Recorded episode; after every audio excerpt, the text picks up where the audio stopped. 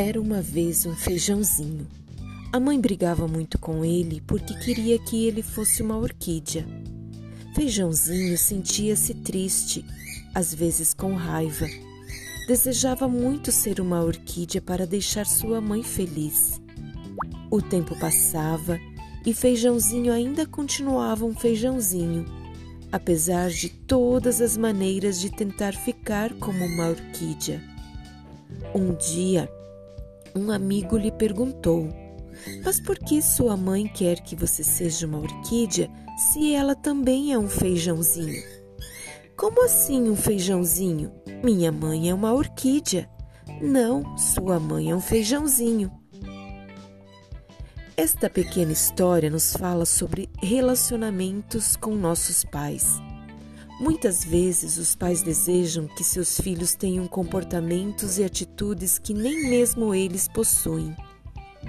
Você que é pai ou mãe, pare e pense em quantas vezes desejou que seu filho fosse diferente do que ele é.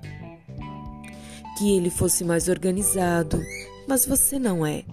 Que fosse mais sociável, mas você não é.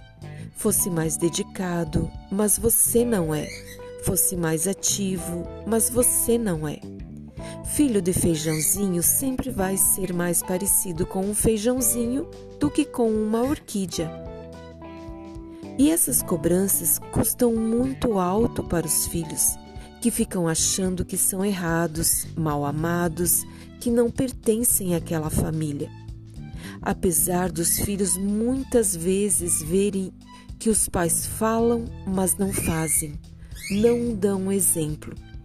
Eles não conseguem dissociar os pais deles mesmos.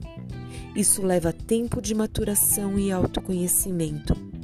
Os estudos em comportamento sempre levam em conta a genética e o ambiente.